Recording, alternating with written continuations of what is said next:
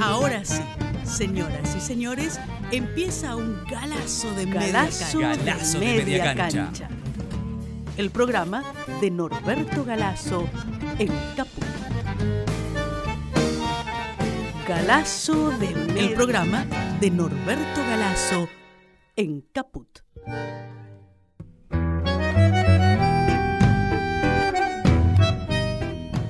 Buenos días a todos y a todas.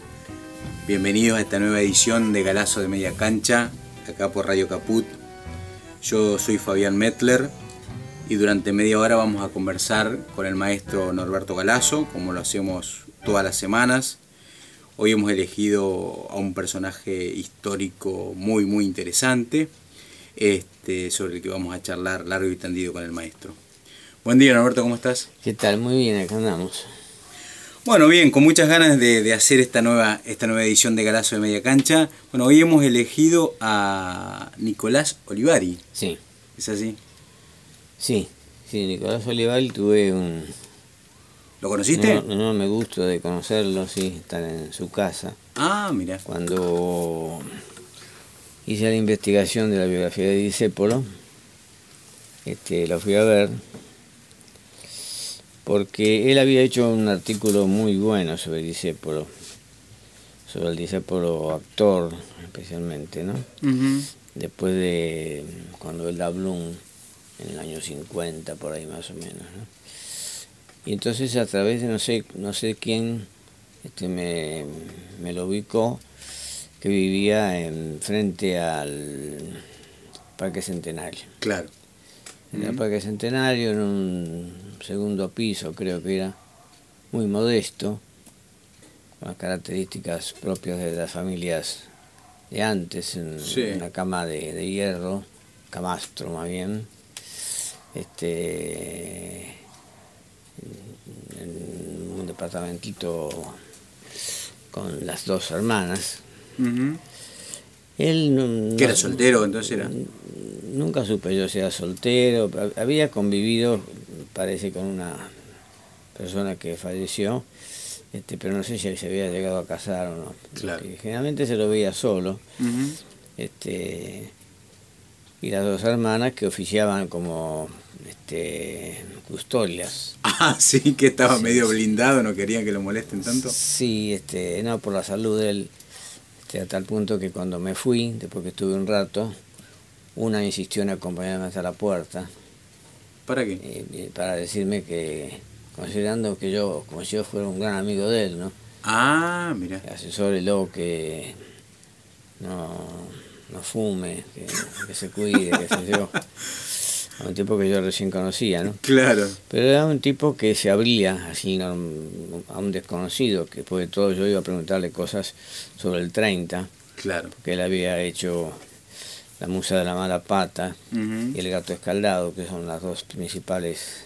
Hizo, hizo como seis o siete libros de poemas, pero La Musa de la Mala Pata y El gato escaldado fueron las que más importantes. Que habían ganado el premio de literatura municipal, creo. Claro, porque están relacionadas eh, a la época Claro.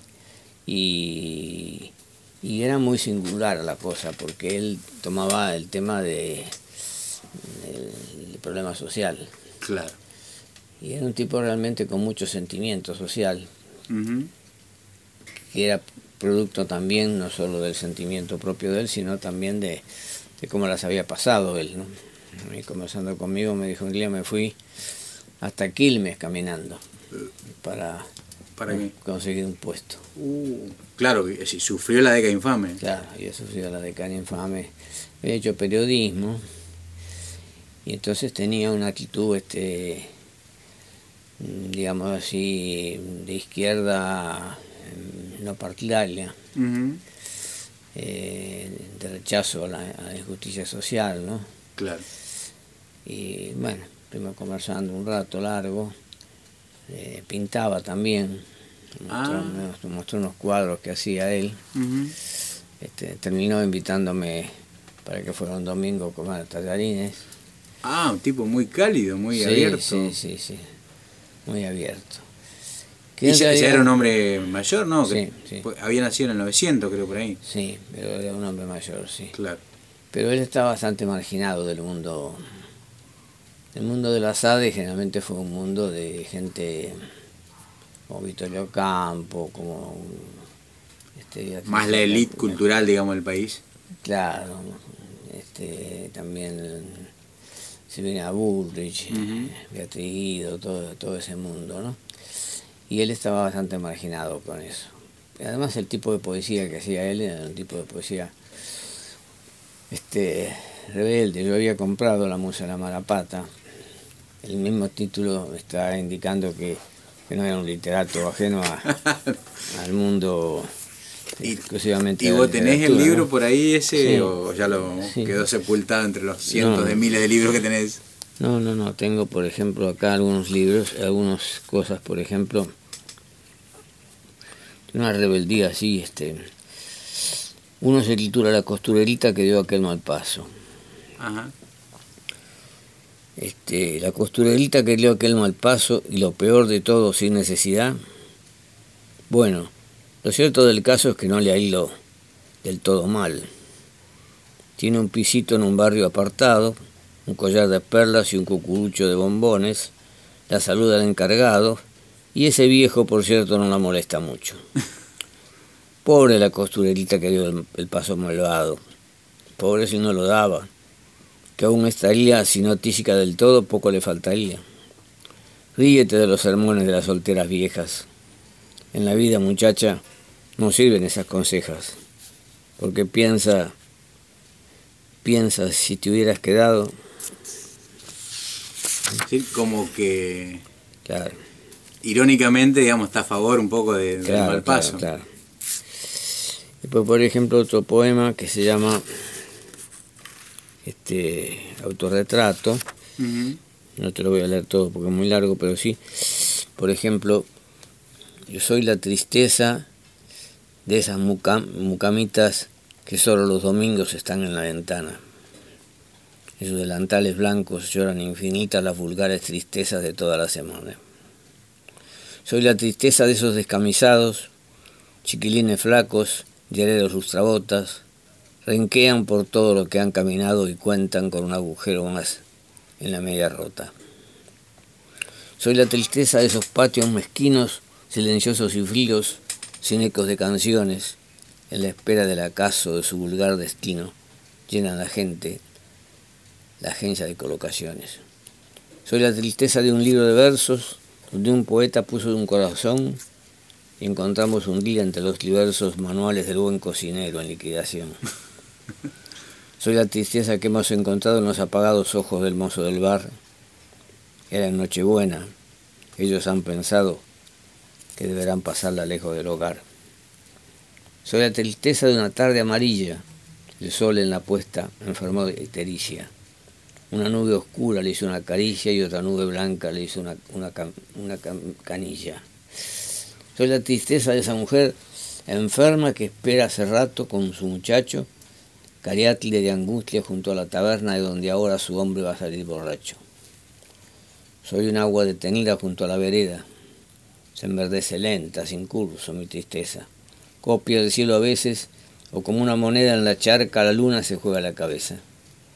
Soy la tristeza de los tristes suburbios, cuando la tarde se pliegan los bandoneones, que a lo lejos unos guiñan por la tristeza turbios los problemáticos ojos de las constelaciones. Soy la tristeza de un ex socialista que rico y burgués toma el fresco al balcón. Le trae el viento el eco del ideal justicialista, mientras abajo pasa elástica la manifestación. Soy la tristeza de una galería de mujeres antiguas en traje de baile. ¿Cómo me miraban hace tantos años? Esto se acabó, amigo. Ya no viene nadie. Soy la tristeza en dos ojos castaños, recogido una tarde en un lejano andén. Cómo me miraban hace tantos años cuando partía con el último tren. Soy un rincón de donde va a llover.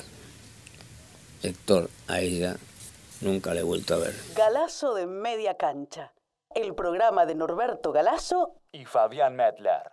En Caput. Y después hay otro que es más fuerte, que es este que fue quizás el más conocido, que se llama la kilógrafa tuberculosa. Y esto es del veintitanto, ¿no? Claro, de 28 por ahí. Ah, tenemos la, la dactilógrafa. La dactilógrafa tuberculosa.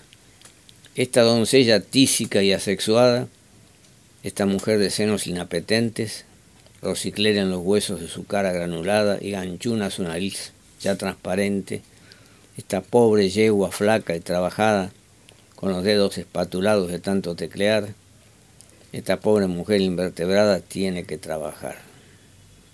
Esta pobre nena descuarejeringada con sus ancas sutiles de alfiler, tiene el alma tumefacta y rezagada, y se empeña en comer.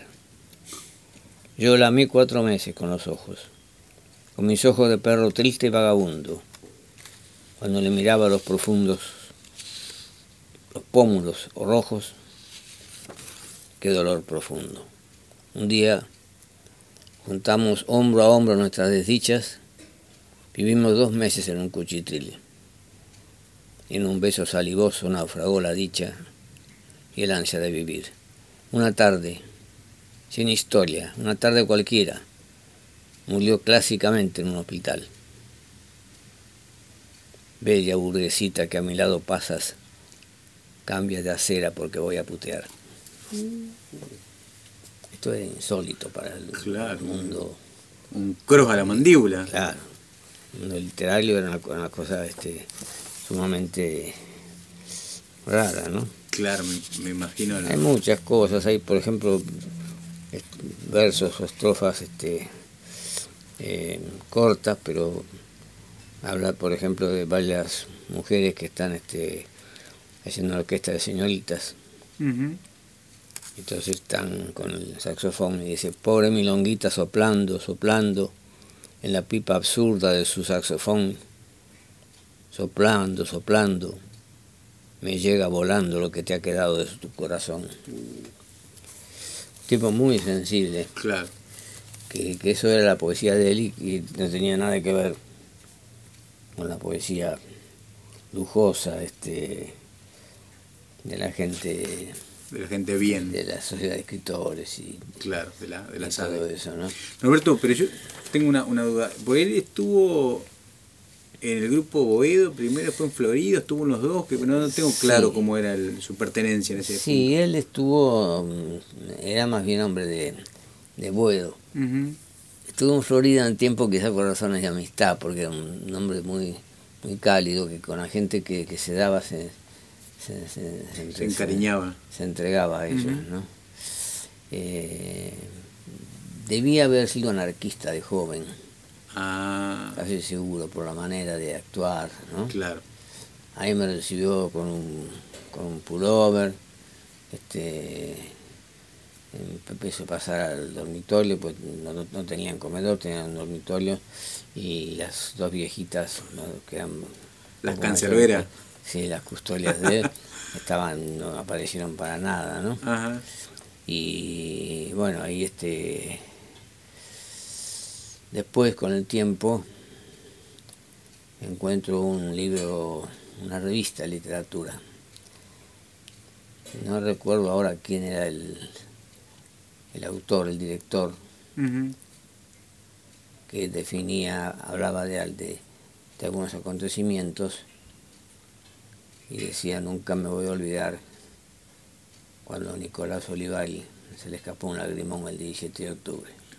Ah, mira, se sensibilizó, digamos, frente al, a la de masiva alegría, multitud. un alegría. Claro, sí, sí, sí. sí. de alegría, ¿no? De- creo Este- incluso que escribió un poema, me parece. Sí, escribió después en, en un libro que se llama Cancionero del, del peronismo, Ah. Cancionero del 17 de octubre, escribió un Claro. poema. Pero siempre mm, era un tipo además que no quería personajear, era un tipo este, modesto, ¿no? Así que no se codeaba con... No, no era de costumbre de ir a ágapes o, Claro. o banquetes o cosas así, ¿no? Pero lo conmovió, digamos, profundamente la, la movilización y toda la, la- Claro. la eclosión del peronismo, pero no, no militó, ¿o sí? No, lo que pasa, es que, sepa. lo que pasa es que escribió, sí. Claro. Escribió, debe haber escrito seguramente en la prensa cuando lo tomó la CGT, casi seguro. Claro. Este, pero no era de los eh, tipos así que aspiran a un premio municipal. Claro. no era una revista, no era un tipo interesado, digamos, un ambicioso. Claro, era un tipo completamente simple, que se consideraba un hombre del, del pueblo, este, que había sentido la pobreza, su experiencia juvenil, y que vivía en un departamentito, ya te digo, en la calle Díaz Vélez, claro.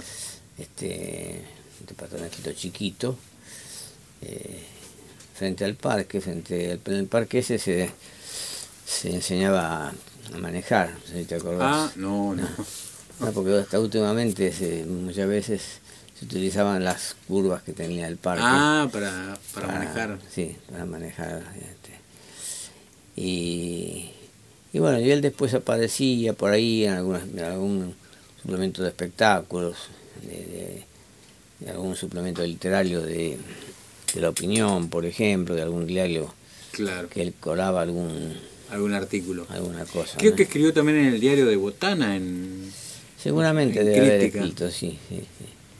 Pero esos tipos que te dan sensación de tipo este, una limpieza moral, este, una autenticidad, sí, claro, muy a mí me trató como si fuera un amigo de, de la vida. De 20 años. ¿no? Mira.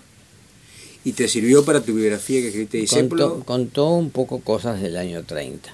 Ajá porque claro, Calabrini estaba más en la cosa política claro. y él políticamente no, no tuvo una actuación política de adherir a algún grupo, ¿no? Claro. Pero esto que cuenta este autor, que creo que era en la revista, no me acuerdo ¿Noticias Gráficas sería?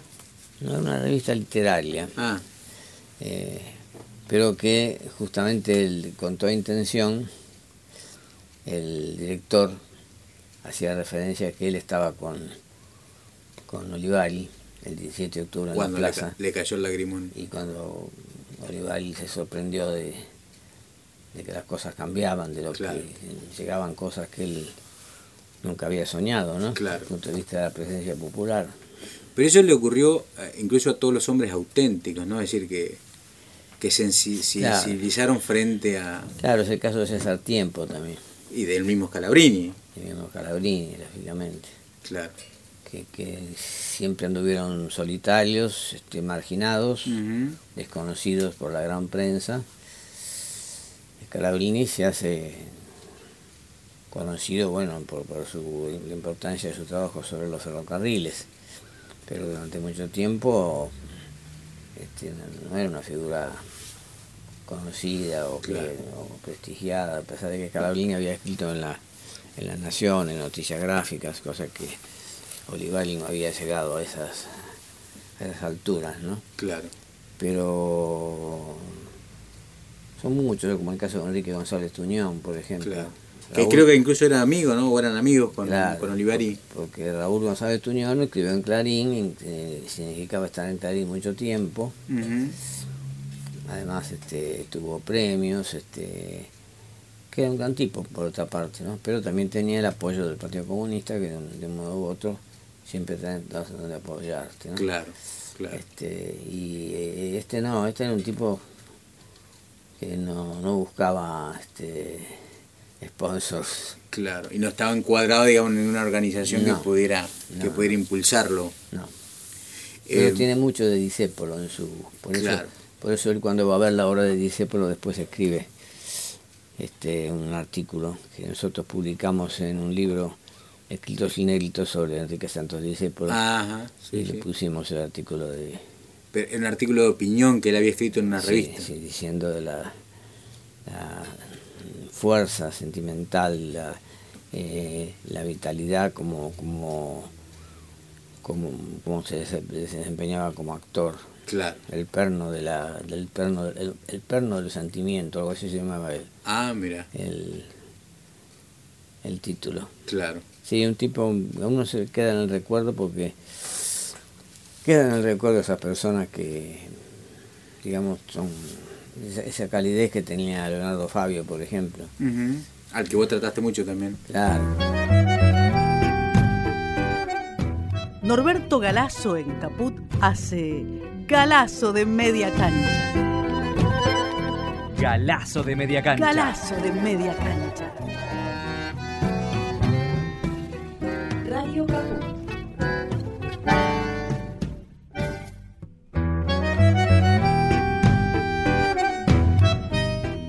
En este caso a Olivari lo vi una o dos veces, que después que lo vi a saber no sé dónde lo encontré otra vez, pero ni se acordaría porque yo era un Vos estabas despuntando recién al mundo literario. que iba a averiguar a ver si él tenía algo. Me decía, Calabrini lo conocí poco, no, me dio mayor información. Ah, ¿lo, llegaste a tratar a Calabrini? No, no digo este. Ah, él. Olivari. Claro. Sí. Pero esa actitud de un tipo desconocido que te termina mostrando los cuadros y toda la obra de él. Claro. Y, me quedé largo rato conversando ahí en, el crepúsculo del, de frente al Parque Centenario. Y después al irme me dice, venga, venga, llámeme y véngase un domingo a comer unos... unos tallarines. Claro, claro. y bueno, habrás ido, ¿no, Alberto? No, yo, claro. Estabas en otra cosa en ese momento. Y, escribió también, tengo entendido, algunos, algunos, escribió un ensayo sobre Manuel Galvez, ¿puede ser? Sí, escribió varias cosas. Y e, eso fue uno de los líos de la ruptura entre los, los grupos. ah, él reivindicaba a Galvez y la gente de Florida Galvez siempre lo, lo despreció por una literatura este, muy una prosa que no era rebuscada, falta, falta de metáforas, ah. toda esa brillantez que traían ellos de, de Europa, ¿no? Entonces a Galvez lo tenían ahí a un costado. Y él lo publicó, lo publicó en una antología y eso fue uno de los motivos creo que lo fue separando de... de Boedo. que lo fue separando de Florida ah, y, le fue acercando a... Ah, ya, a Boedo. A Boedo, sí. Ah, ok. Este, y también tengo entendido que en colaboración con Roberto Valenti escribió una, no sé si era un tango que titulado una obra Morocho del Abasto, algo sobre la vida de... Hizo varios tangos, La Violeta también. Ah, La Violeta. Que ese creo que le puso música a Cátulo Castillo, sobre el que hablamos algunas charlas atrás nosotros. Sí, sí. Sí, un tipo importante desde el punto de vista eh, intelectual, ¿no? Lo que pasa es que jugó con la más fea, entonces este claro. el mundo académico, digamos, el mundo de la facultad de filosofía y letras no iba a invitar a, a Nicolás Olivari. Que escribía esas poesías, digamos. Ni a Roberto Bar tampoco. Claro. Por eso todos, todos ellos no aparecen en, la revista Sur. Claro. Que aparecen Borges y Bioy Casares, este, Mujica Lainez. Claro. La literatura oficial, digamos. Sí, sí, sí. Establece como un canon, ¿no? Y a partir de ahí discrimina quién está dentro y quién está afuera. Claro. Eh, por eso, por eso es un maldito Nicolás claro, Claro, sí, sí.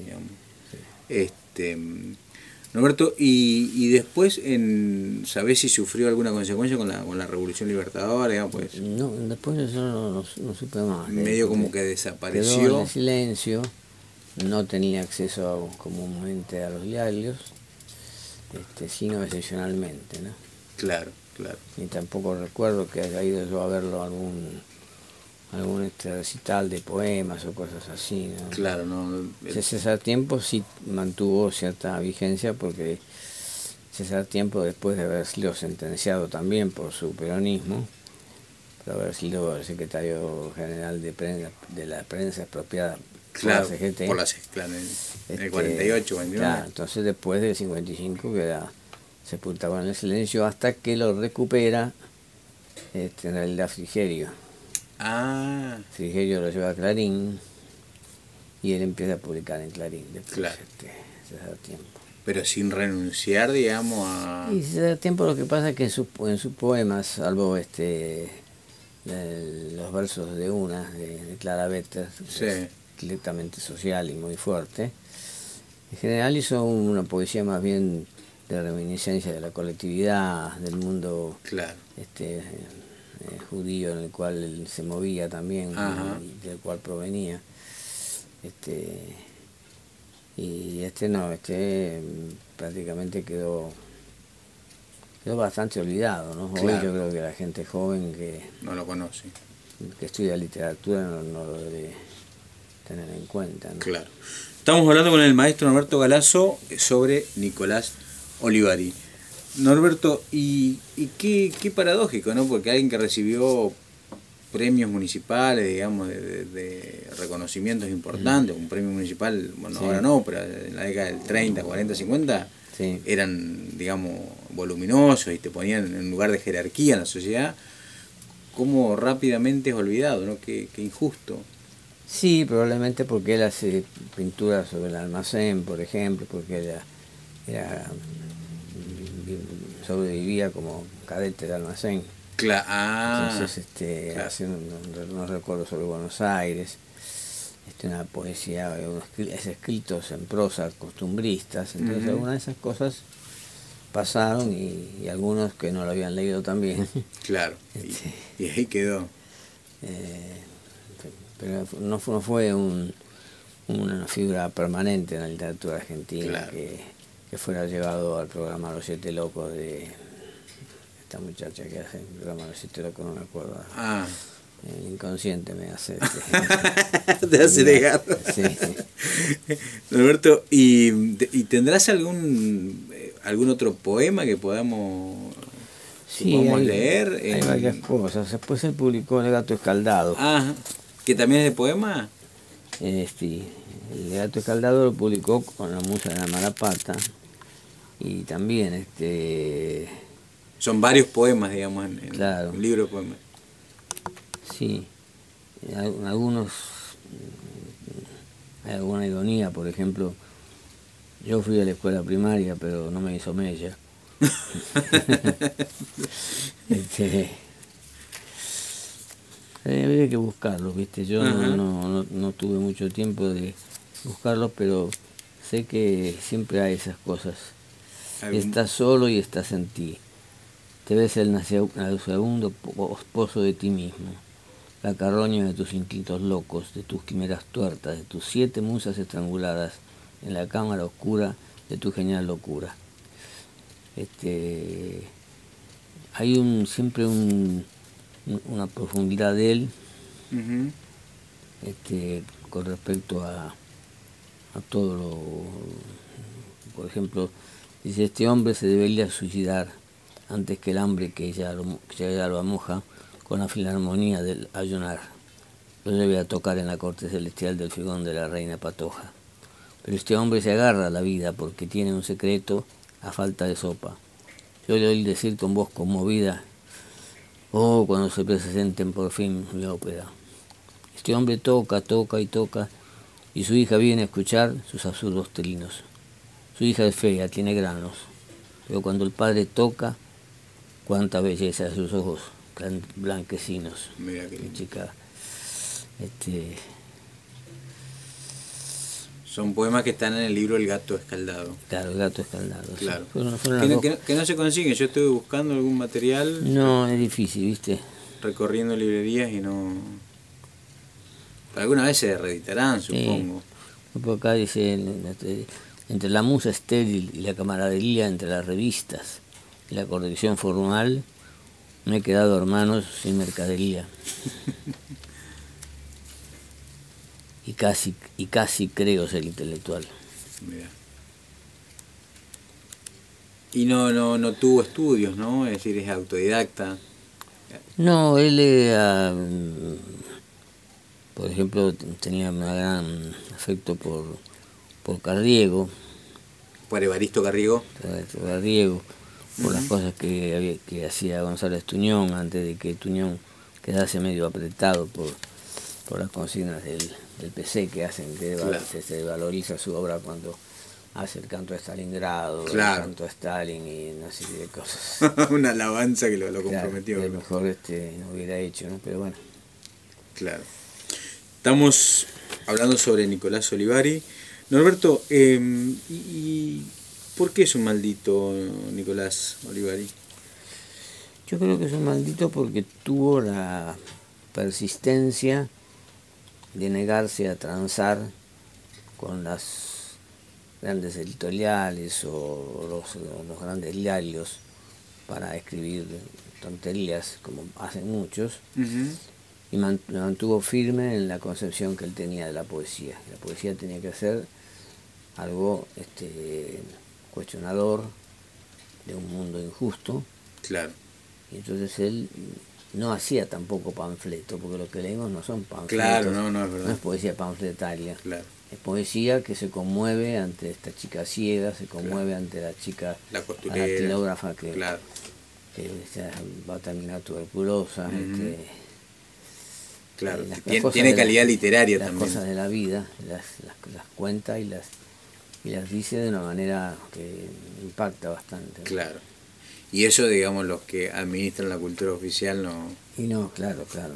no, no, no les gusta. Claro, es lo mismo que dice por lo que siempre lo consideraron un tanguero, no le dieron importancia. Claro, claro, queda marginado. Hubo que reivindicarlo como un poeta en serio que definía toda una época. Claro, claro. Y hay mire, leyendo un poco hay algunos puntos de coincidencia, me parece, ¿no? Entre, van, te pregunto, sí, sí, sí, entre Olivar y entre lo que vos leíste y algunas otras poesías que yo he leído. Y, Por ejemplo, de Camas desde un peso de Enrique González Tuñón es un libro casi desconocido. Claro, claro. Y en la cama de Camas desde un peso de los muchachos que van a comer al, al cafetín de Puchero Misterioso, porque nunca se sabía cómo se había, cómo se había hecho. eh, con, los, con, los, personajes que él conoció y vivió. Claro. él murió joven, murió muy, muy, vivió, eh, Raúl vivió muchos años más que él, ¿no? Claro, claro. Y Raúl, que era un excelente poeta, que tiene excelentes poesías, después este del 39, cuando empieza ya un poco a, a quedar ligado a Clarín, y asunto político, ¿no? claro, y ahí... Entonces ahí hace cosas que lo valorizan, que, no son las mejores, ¿no? Claro. Bueno, Alberto, se nos terminó el tiempo, te propongo que nos veamos la semana que viene, ¿qué te parece? ¿Cómo no? Bueno, hasta la semana que viene. Los malditos, los rebeldes, los imprescindibles.